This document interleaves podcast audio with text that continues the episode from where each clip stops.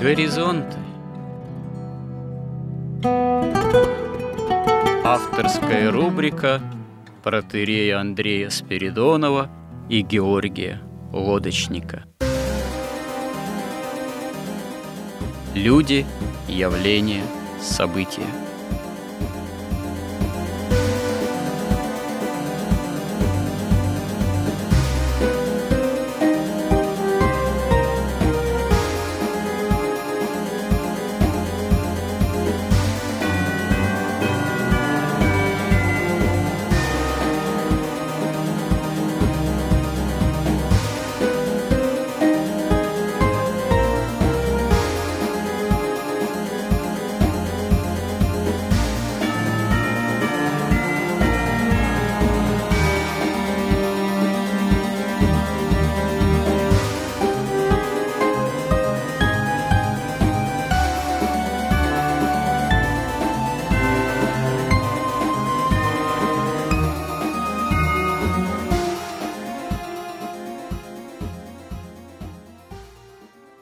Добрый день, уважаемые радиослушатели.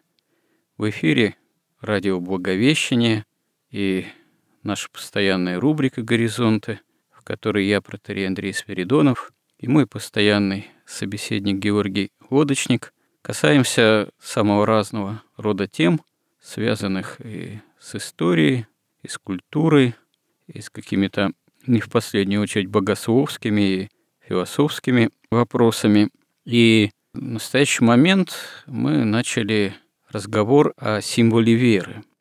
И разговор этот о символе веры, он, можно сказать, нами был затеян не только в плане таком, ну что ли, катехизическом, таком вот программном, а поскольку мы говорили несколько ранее о культуре, феномене культуры, и в том числе массовой культуры, Говорили о кинематографе, в том числе о массовом явлении этого кинематографа, таком как, в частности, Голливуд, и о том, насколько это вот оказывает влияние на сознание современного человека, именно как массовая культура, на манипуляцию сознанием современного человека, в том числе говорили о таких поведенческих войнах и какие стереотипы поведения, мышления, восприятия мира эта массовая культура закладывает. И мы пришли к выводу, что да, конечно же, влияние современной такой массовой, клиповой культуры, оно чрезвычайно велико, и когда современный человек возрастает именно в мировидении таком вот клиповом, можно сказать, что мозаичном, в тех стереотипах поведенческих, которые можно сказать, с экрана не только кинотеатров, как это было в прошлом, но и современного компьютера внушаются, то вот восприятие, скажем так, именно христианского миропонимания, оно усложняется для современного человека. В том числе понимание святоотеческой культуры, мысли, мировидения святых отцов, оно оказывается более затрудненным – чем для человека, который вырос в системе такого более традиционного миропонимания, ну, вот христианского, конечно же. И поэтому мы, поговорив несколько вообще о святых отцах, решили вот с этой точки зрения разобрать символ веры, ну, поговорить о символе веры. Именно не просто попытаться понять в том вот ключе, в каком он толкуется святыми отцами, но и постараться сопоставить как это может воспринимать именно современный человек, исходя из тех ну, стереотипов мышления, трудностей, которые при этом могут иметь место. И э, мы уже начали говорить о первом слове символа веры, о слове «верую», и дальше этого слова еще не успели продвинуться, но я думаю, в этом ничего страшного, мы как-то не лимитированы количеством сюжетов, которые мы можем этому посвятить. Поэтому двигаемся дальше. Говоря вообще о самом понятии веры и о том, что вот верую, скажем так, возьмем этот глагол, продолжим о нем говорить, как это понимается современным человеком, как это может восприниматься, мы пришли к выводу, что, собственно говоря, знание, сам именно разум, истинный, можно сказать, разум в человеке, он действительно невозможен без веры, невозможен без Бога, без именно восприятия откровения Божьего, потому что без этого человек будет иметь не истинные знания, а искаженные, такие превратные. Поговорили мы также и о понятии свободы, о том, что, собственно говоря, по-настоящему сказать верую в отношении Бога, человек э, может только согласно своей свободной воле. Это с одной стороны. А с другой стороны, собственно говоря, и без веры истинная свобода невозможна. Это, видимо, такой, можно сказать, взаимообуславливаемый процесс. Человек делает выбор в сторону истины, несмотря на те или иные сложности, которые его на этом пути подстерегают, несмотря порой на трудности с пониманием, во что он хотел бы верить, в кого бы он хотел верить. Но если это движение на пути к истине начинает осуществляться, тогда человек и начинает обретать веру. Может происходить становление в вере. Вообще стоит заметить, что да, бывает такое, ну, несколько искаженное представление, что вот человек или верит, или он, если уж верит, так верит, так сказать, во всей полноте, безоговорочно, какой-то пламенной такой веры. Но на самом деле путь в вере и к вере, он далеко не всегда состоит из каких-то вот таких вот контрастов. Человек был неверующим, неверующим, а потом вдруг его как осенило, и он стал во всей полноте верующим, ну, допустим, христианином. Обычно это все-таки какое-то развитие. Часто это начинается с какого-то малого чего-то, а постепенно, если человек на этом не останавливается и прирастает в этом, он обретает и большую веру с помощью Божией, и укрепляется вере, и большее знание Бога тогда человеку открывается.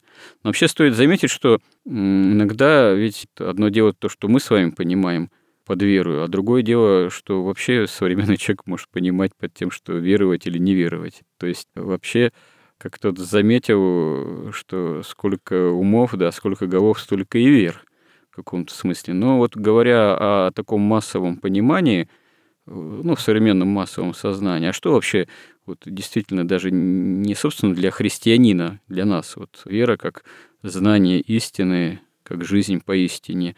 А что может вообще еще, кстати говоря, надо э, об этом несколько поговорить, что вообще для современного человека означает веровать-то? Дело в том, что вот вера, да, действительно, вот в массовом сознании современном, она на каком-то просто, ну, плакатно таким заборно-примитивном уровне противопоставляется знанию. Это уровень вот такой, когда рисуют, говорят, Бог – это дедушка на облаке – а вот Гагарин полетел, и там его не нашел. Я, дескать, в такого бога не могу поверить. В такого бога никто поверить не может, естественно. Но точно так же говорится, вот смотрите, вот что такое веру? Это, например, бабка сказала на базаре, а ты поверил, безграмотная. Ну, там... она, допустим, тебе сказала, о, какая на тебе порча наведена, да, и ты поверил или поверила. Но это суеверие. Да, или там по радио сказали, и ты поверил, а тобой манипулируют. Или жена пришла, и ты поверил. А на самом деле все не так, как она говорит. Вот в каком-то таком ключе. А вот наука, знания, они говорят, мы никому не верим, мы знаем, мы не верим. А что они знают? Потому что если радио сказала, ну, это вера. А если вот, например, Академия наук сообщила, что вот смотрите, электрон имеет две природы.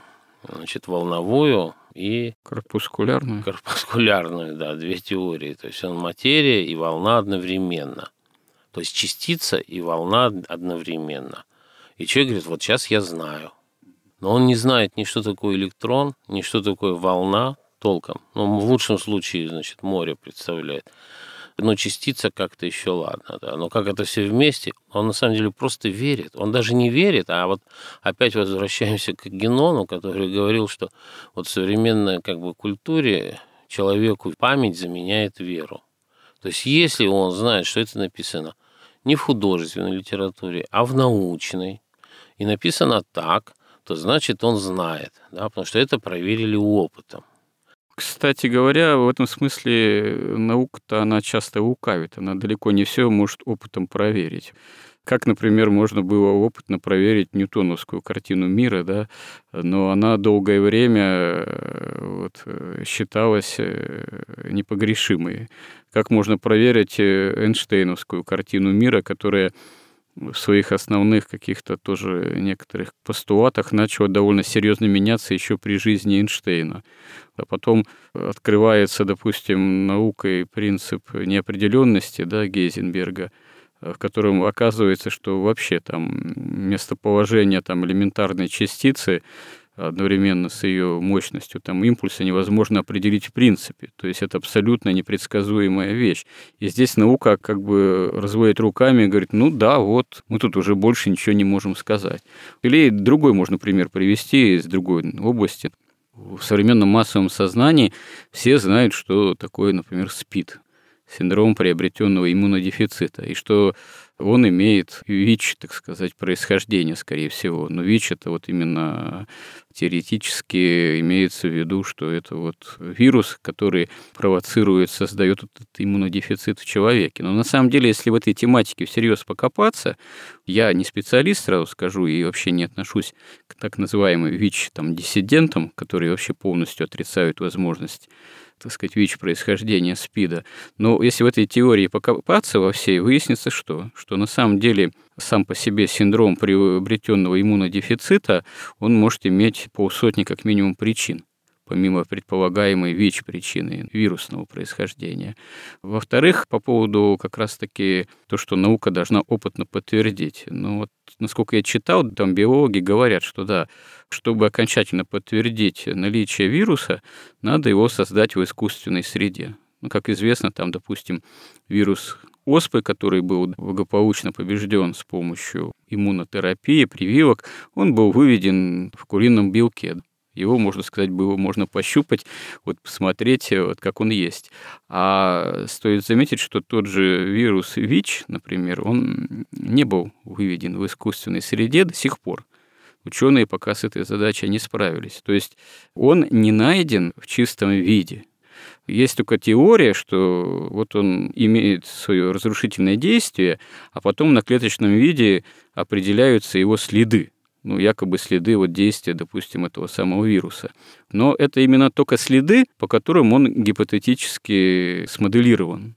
И эта теория, она была запущена еще там в конце 70-х годов, рядом ученых в Соединенных Штатах поддержана, и теперь она имеет всеобщее такое, так сказать, значение.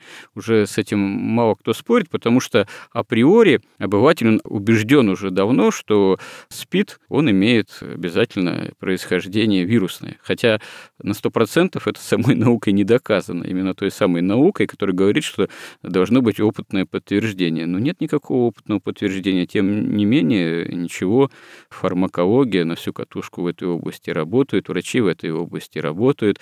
Э, человек может прийти, сдать анализ, так сказать, тест. Выяснится, что он якобы ВИЧ зараженный СПИДом, так сказать, хотя СПИД это не собственная инфекция, это болезнь, иммунодефицит, а он вот ВИЧ инфицирован.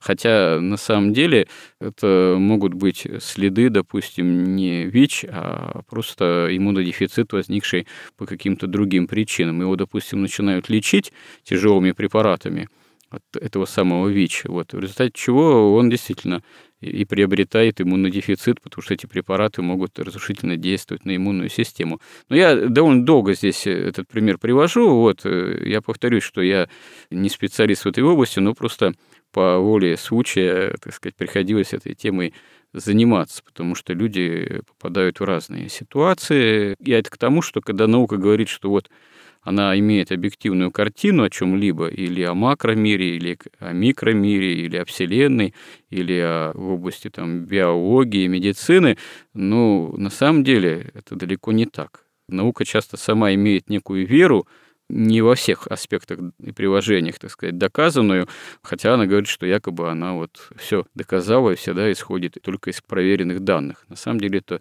далеко не так. Элемент именно веры в собственные положения и какие-то смысловые там конструкции, он чрезвычайно силен в самой науке все-таки. Вот. Но я бы тут хотел бы все же разделить ученых и тех, кто не верит в Бога. Это обычно разные совершенно люди. Потому что вот эти люди, которые не верят в Бога, они в основном ссылаются, что мы потому не верим в Бога, они ведь ничего не знают о богословии. Но хуже того, они еще ничего не знают о науке толком. И у них логика такая. Конечно, они не сами до этого додумались, а к этому их ведут. И логика такова, что вот смотрите, мы, значит, церкви не верим, в Бога не верим, но мы верим ученым. И все. То есть, по сути дела, потому что ученые все доказали, и поэтому вот то, что доказали, то, чему мы верим ученым, это не какая-то вера бабушки такой малограмотной, а это вот знание. И вот это знание мы знаем. Хотя при этом, как бы странно, они все равно верят просто этим ученым. Принимают на веру, так сказать, да. то, что им говорится. Сами же ученые, в большинстве своем, настоящие ученые, во-первых, верующие в Бога. По крайней мере, те, кто создавали современную науку, они, ну, все были верующие, это раз. Второе, они понимали суть вот терминов, и суть законов там, математических, и суть моделей, и суть ограничений этих моделей, и изначальные аксиомы. И поэтому, когда они говорят об электроне, они понимают, что они имеют в виду. Они понимают, что это не истина, что это некая модель, это некое предположение, некое приближение к истине. Насколько она соответствует реальности, совершенно неизвестно пока что. Но в каких-то экспериментах это подтверждается, а потом выясняется, что в каких-то не подтверждается. Так вот, те неверующие-то люди, они об этом не задумываются. Они ничего не знают. Это особенная вера, знаете, как фильм у Кудбрика называется, там последний – я бы так этого перефразировал, что это вера с широко закрытыми глазами. Потому что вот они, смотрите, они святым, которые своей жизнью и своей смертью доказали правоту того, что они говорили, да, они не верят. А вот ученым, которые живут вообще неизвестно как, у которых чисто логические умозаключения, что их понимать, это надо ну, по-настоящему заниматься этой наукой. Да еще к тому же они верующие. Дело в том, что вообще вот обыватель, скажем так, не в плохом даже смысле слова, не ругательном, современный человек, он ведь э, на самом деле часто исходит по отношению даже вот к науке из каких-то стереотипов, я не знаю, там, может быть, середины там 20 века, если не раньше. Вот наука там доказала, или наука то. Наука доказала, что человек произошел от обезьяны. Хотя наука это никогда, в общем-то, ничего подобного не доказывала, а только выдвигала определенные теории, связанные вот с теорией эволюции, происхождения видов, так сказать, на самом деле это как раз таки и недоказанные. Ну да, да, да. Ну то есть вот э, элементарный пример, да, э, это вот еще с советских времен схема, да, происхождения человека. Вот обезьяна, вот там пятикантроп, синантроп, вот там неандерталец, кроманьонец, э, вот там, так сказать, современный человек. Эта схема, она совершенно гипотетическая. Как известно, представители теории эволюции, они к концу 20-го столетия, к нашему же времени, уже потерпели серьезный кризис, потому что, как известно, сколько не пытались подогнать под эту вот схему дарвинскую или псевдодарвинскую, вульгарную, материалистическую, находки каких-то переходных видов, до сих пор никаких переходных видов всерьез найдено не было. Были разоблачения нескольких фальсификаций попыток, где там разные, не те, так сказать, покрашенные искусственно кости, зубы подкладывали под какую-то еще кость, найденную где-нибудь там в Африке. Но реально, вообще-то говоря, никаких нету ну, нет вот переходных видов и все. Не только по отношению к человеку, но и в животном мире. Как в сказке Киплинга, слон стал слоном благодаря тому, что слоненку там крокодил хобот вытянул. Потом, значит, скорее представители научного мира могли бы сказать, что он тянул рывками ну, разные виды, так сказать, там, да, вот. Но и этого на самом деле -то никак ничего не подтверждается. Поэтому, собственно говоря, современный даже вот обыватель, человек, который как бы это все легко на веру принимает или пытается оперировать, что вот наука там что-то доказала, или он верит науке, так э, вопрос, а, собственно говоря, какой науке-то он верит? То есть в согласии с какими именно теориями или учеными он находится. Он что, находится в согласии с теорией, там, принципом той же неопределенности Гейзенберга или э, идеей расширяющейся Вселенной и так далее. Поэтому вот и нужно очень четко разделять науку и тех, кто дергая из науки какие-то термины, формирует вот это массовое сознание, фактически сатаническое, богоборческое, понимая часто, что он делает, что это фальшивое. Вот такие, как, например, там Маркс, там Ленин, да, у них задача была революцию сделать, а не истину узнать. И они жонглировали разными фактами, они создали вот этот вот какой-то совершенно убогий, примитивный вот этот вот материализм диалектический. Они просто надергали, это компиляция. Но им надо было подогнать научные, подогнать. философские вот... факты того времени под свою идейную конструкцию, что они и проделали достаточно успешно, кстати говоря. Да, и в результате люди обходятся всего таким вот термином. Когда им говорят, ну ты веруешь как бабушка, нет, ты как взрослый, умный, образованный гражданин, ты знаешь. На самом деле они формируют, вот во что приходится верить, вот они не верят в Бога. Они не верят в Бога, несмотря на очевидные факты. Вот, например, там, начиная с того, что Христос воскрес. Исторически это описано. Вот апостол Петр, он отказался от Христа, когда он был еще жив. Но потом он пошел на смерть, и все до одного, кроме Иоанна, богослова, они все закончили жизнь мучениками. И ни один ведь не отрекся. Вообще, воскресение Христова – это и факт веры, прежде всего, и это факт истории.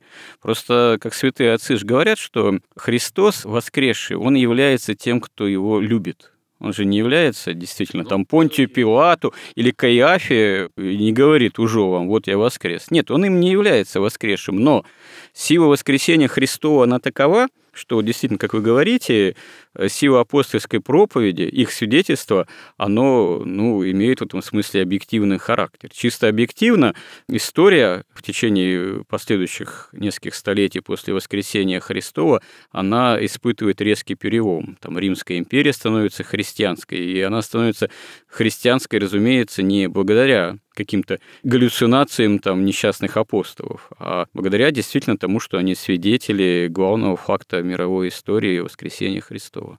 Да, вот я хочу сказать, вот есть простой такой научный, исторический, объективный факт. Вот апостол Петр до воскресения и после. Он отрекся при живом Христе еще. Еще неизвестно, что бы было. Да? Он уже отрекся. Ну, это да. говорит о том, что это был ну, обычный человек. Но потом все до одного апостола, никто не отрекся. Всем зафиксировано, как кого казнили. Потом сотни, тысячи, десятки тысяч мучеников, никто тоже не отрекся. Как это может быть, если это не объективная реальность? Потом это полное какое-то нечувствие к красоте. Потому что ну, сама вот эта библейская история, она поражает в первую очередь какой-то неземной, просто невероятной красотой. Ну, посмотрите на иконы, посмотрите на храмы. Как это может появиться, такая красота? Да? И сравните его с современным искусством безобразия, мы уже об этом говорили. Ну, вообще, ну вот все цивилизации великие были созданы верующими. И кстати, все были разрушены неверующими. Кстати, по поводу красоты, даже современная наука, которая опасается там выдвигать идеи метафизического порядка, она все равно говорит о том, что вообще Вселенная, космос, мир весь, э, среда обитания человека, природа, все построено по законам красоты, по законам симметрии, там, по принципу золотого сечения. То есть э, мало того, что наука вынуждена усматривать в мироздании наличие антропного принципа, так называемого, но антропный принцип – это то, что вся Вселенная, она имеет такое устроение, такое происхождение, что она как бы запрограммирована на появление в ней человека, на появление наблюдателя.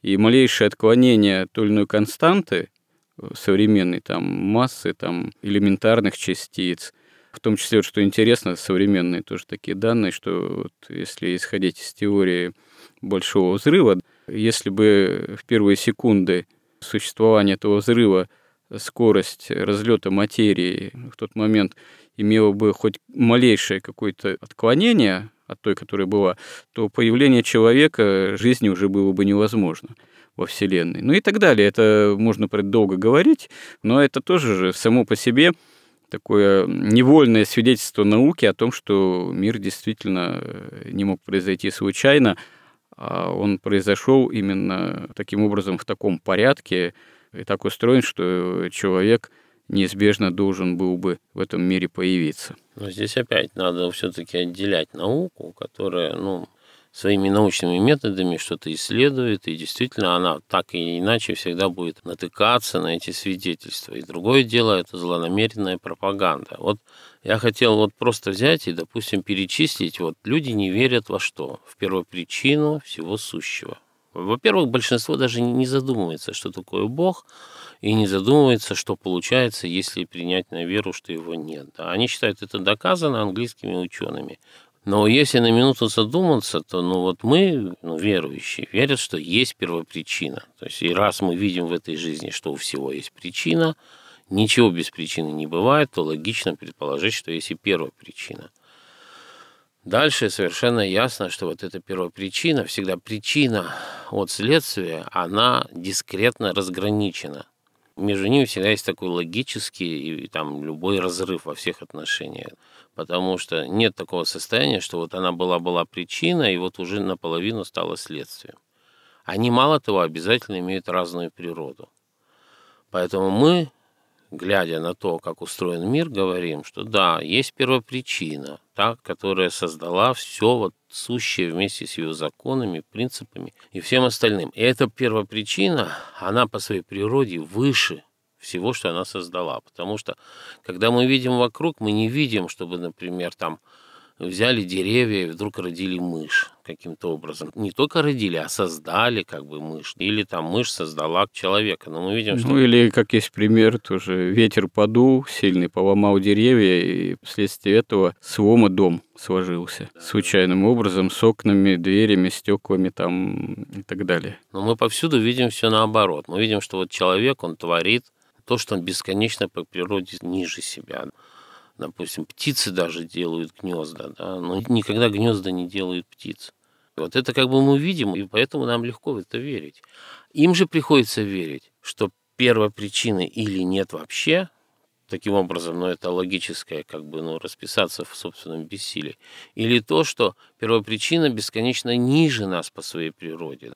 То есть это материя какая-то, причем эта материя не имеет ни разума, ни эмоций, вообще ничего, она инертна, она как-то там движется. Причем, говорят, движется по законам природы. Ну тогда что такое законы природы? Но ну, я никогда ни от кого не слышал. Ну, вообще, вечная такая... Это вот Материальные эти материя. законы или нет? Но человек в это верит. В это поверить невозможно. Но он верит вопреки фактам. Например, ему надо тогда верить, что они говорят, что она вечна и бесконечна. Опять простые примитивные слова. Да? Мы уходим в состояние какой-то тупой бесконечности и во времени, и в пространстве. Ну, вообще, наделение материи свойствами вечности и бесконечности, это, в общем-то, можно сказать, наделение материи атрибутами Бога. Это подмена Бога вот, идеи материи. Да, да, да. То есть они говорят, да, первопричина – это вовсе не Бог разумный и высший, ну, и причем мы-то говорим, что он еще и принципиально непознаваемый. Они говорят, что нет, первопричина – это какая-то примитивная материя – которая со временем в бесконечности, в тупой бесконечности по времени, в тупой бесконечности в пространстве, вот в какой-то точке произвела разум, при этом ну, этот разум не Георгий, материален. Георгий, стоит заметить, что эта идея это столетней давности уже. Я и говорю, что... Потому что уже современные-то ученые это уже утверждать не будут. Современные ученые в основном согласны с тем, что вот есть происхождение мира, вот как большой взрыв там и так далее, хотя тут тоже уже свои есть нюансы понимания этого, вот, поэтому уже наличие этой бесконечной материи, вечной, бесконечно движущейся, уже никак серьезному ученому утверждать не приходится. Другое дело, что, да, вот теории 100 и более летней давности, они, которые были очень серьезно уж так распропагандированы в свое время, целые революции на них делались, они до сих пор еще имеют вот в таком массовом сознании свой, как говорится, отзвук. До сих пор берутся на вооружение, хотя ну, это уж никак, казалось бы, не актуально. Тут, но другое дело, ведь стоит заметить, что среди серьезных ученых тоже не все верующие. Многие, да, были верующие, являются верующими, но даже и серьезные современные ученые, которые исходят из теории там, большого взрыва, э, из того, что вот была какая-то сверхплотная точка перед этим взрывом, потом как из ничего начало это все вдруг разлетаться, расходиться. Ну вот даже тот же, например, знаменитый Стивен Хокинг, он же ведь, э, при том, что не только он вот эти все современные теории, в том числе Большого взрыва, признавал, он при этом оставался все-таки неверующим человеком. То есть он подгонял свою какую-то идейную базу э, под то, что да, вот мир произошел таким образом, но усматривать, что за этим есть воля личная там, Творца, Бога личного Творца, он с этим как-то не готов был никогда согласиться и даже и пропагандировал эти свои взгляды, что вот да, вот Вселенная произошла таким образом, но совсем не обязательно, что за этим Бог-творец стоит. Как это, знаете, тоже вот опять же, если упоминать тот же антропный принцип, да, есть же тоже э, среди ученых там сторонники, это, как говорится, сильного антропного принципа. Ну, то есть имеется в виду, что, да, за этим, скорее всего, Бог-творец стоит. А есть сторонники слабого антропного принципа, это, скорее, ученые неверующие, которые как бы соглашаются с тем, что, да, безусловно, Вселенная, она как-то запрограммирована, на наблюдателя целесообразно, но, опять же, они не готовы согласиться, что это все вот так вот Богом в творении мира дано, что Бог творец за этим. То есть тут определенное лукавство ума или попытка изо всех сил избежать признания Творца, Бога Творца и необходимость веры, она присутствует не только в среде такой, что ли, вот обывательской или мыслящей, так достаточно, ну, профанно, еще на уровне лозунгов там с той более летней давности, но и все-таки стоит заметить и в среде достаточно серьезных ученых, которые понимают, что современная научная картина мира, она совсем иная, чем сотню лет ну, назад. Вот, я думаю, что серьезный ученый не может быть неверующим, потому что неверующий ученый, он, во-первых, неразумен, во-вторых, он нечестен, Смотрите, вот я уже перечислил, сколько они фактов объективных игнорируют и верят в какую невозможную для веры. Просто это такая вера, которая основана ясно совершенно не на честности, и она не на разуме еще основана. Это просто лукавство сердца. Они не хотят. Ну да. У них выбор сделан сердцем. Им просто не хочется, хотят верить, да. не хотят. А им нравится быть вершиной, венцом творения им хочется быть. Им хочется, чтобы все, даже создатель их, был ниже них. И они бы с высоты изучали вот эту материю, которая произвела разум, и который способен изучить еще эту материю, да еще и законы природы, которые вообще непонятно, они материальные или нет, что это такое. То есть просто во что нормальный, честный человек поверить не может, ну никак. То есть делаются колоссальные усилия, всяческие отговорки, умолчания. Умолчание, безусловно. Да, вот умолчание у всех этих вещей, потому что, ну, иначе ты становишься кто? Из венца природы ты становишься падшим человеком, который отрекся от Творца, который должен будет ответить не только за каждое свое действие, но за каждую свою мысль, ну, собственно говоря, вот идейное это как раз-таки идейные устремления уже вот эпохи просвещения и позже уже воцаряющегося материализма, который взял на вооружение как раз-таки теорию Дарвина, как раз-таки вот верно здесь заметили, тут такой водораздел, он изначально самый однозначный. Если ты исповедуешь веру в личного Бога, Творца, Пресвятую Троицу, во Христа, то следствия этого непонятные. Ты человек, пораженный грехом, и главная задача не переустройство мира окружающего по каким-то лекалам, там, построение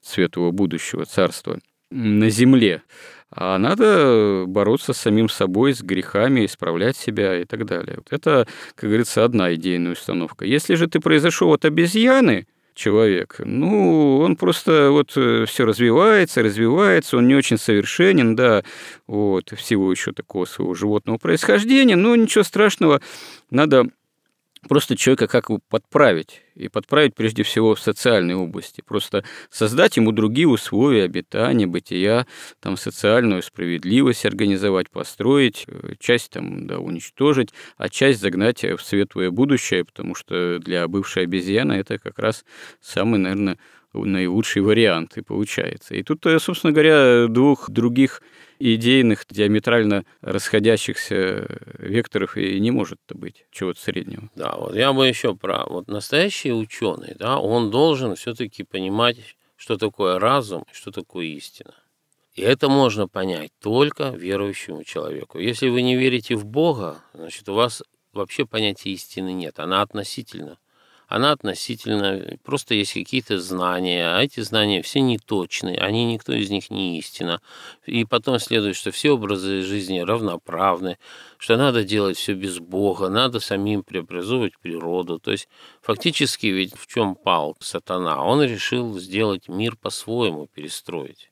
Или это вот тот же самый каинский дух, который осознанно решил жить без Бога, и жить по-своему, и ушел в то место, где бы его не видел Бог, и начал строить вот эту всю цивилизацию. Это отдельная тема. Каин нельзя сказать, что он неверующий. Потому Нет, что, он, конечно, да, не просто верующий. Потому что он, он Бога видел непосредственно. Он-то именно, именно знающий, именно по вере. То есть он увидел, он с ним разговаривал, он ему лгал в лицо, в отличие от современных ученых, которые лгут себе.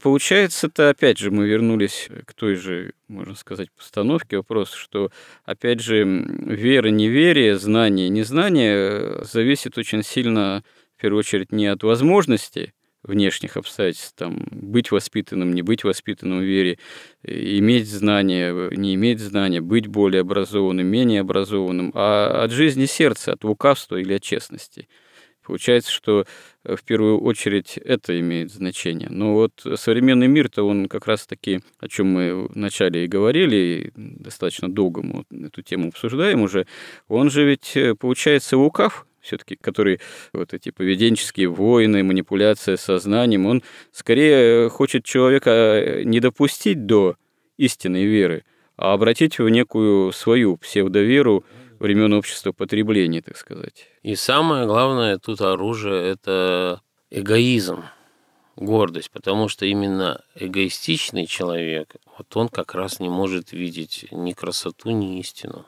Он себя ставит в центр ну, мира, и он следует своей так, выгоде. Все люди эгоисты в той или иной степени, пораженные грехом. Это уже вот э, преподобный Сергий Радонежский или преподобный Серафим Саровский, уже достигшие бесстрастия, они не эгоисты. Другое дело, что один человек это понимает, другой не понимает. Но все равно, значит, где-то грань, когда человек начинает действительно быть более честен перед Богом, в том смысле менее эгоистичен – и уже оказывается быть готов слово веру произносить осмысленно, действительно с верой. Все равно, хоть верующие, они тоже эгоисты, но у них есть как бы и место свободное для все-таки восприятия Бога. То есть они не настолько эгоисты, и он эгоист, но он как бы такой несознательный эгоист. Он не Уже ставит борется. эгоист, эгоизм как бы в принцип. Да? Уже ставится задача борьбы, да. Потому что эгоизмом. любой человек понимает, что есть целое, он только часть. Все мироздание целое, он часть. А вот современная вот эта вся идеология говорит, что да, но вот в этом во всем целом есть вот главные части, это человек.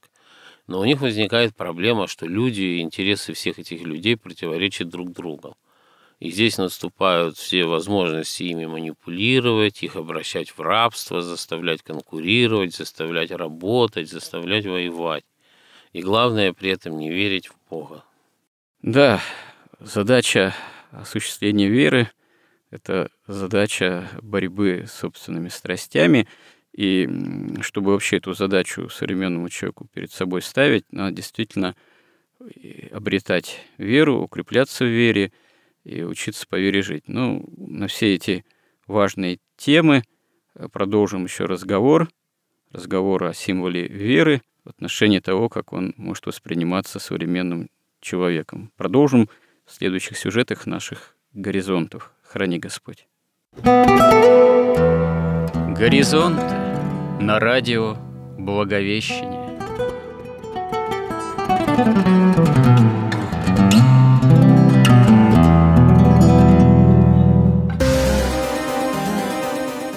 Разговор вели протерей Андрей Спиридонов и Георгий Лодочник –